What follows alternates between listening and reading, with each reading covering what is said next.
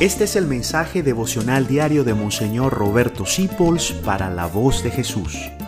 Queremos que la sangre de Cristo no se derrame en vano. Santo Tomás Moro, el santo inglés mártir, tiene una frase preciosa. La tierra no tiene ninguna tristeza que el cielo no pueda curar. Si hoy estás triste o algún día llegas a estar triste, guárdate esta frase en el corazón.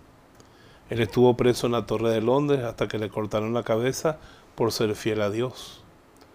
Y este santo que supo lo que era el sufrimiento, perder a su familia, perderlo todo, puso esa frase. Yo imagino que en su celda había una pequeña ventana por donde se veía el cielo. O tenía algún crucifijo guardado en su bolsillo.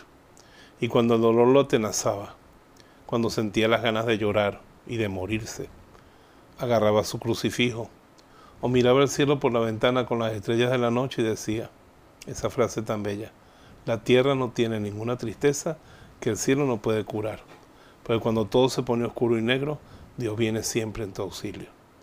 Así que acude a Él, levanta los ojos al cielo o mira tu crucifijo, agarra fuerza y sigue para adelante.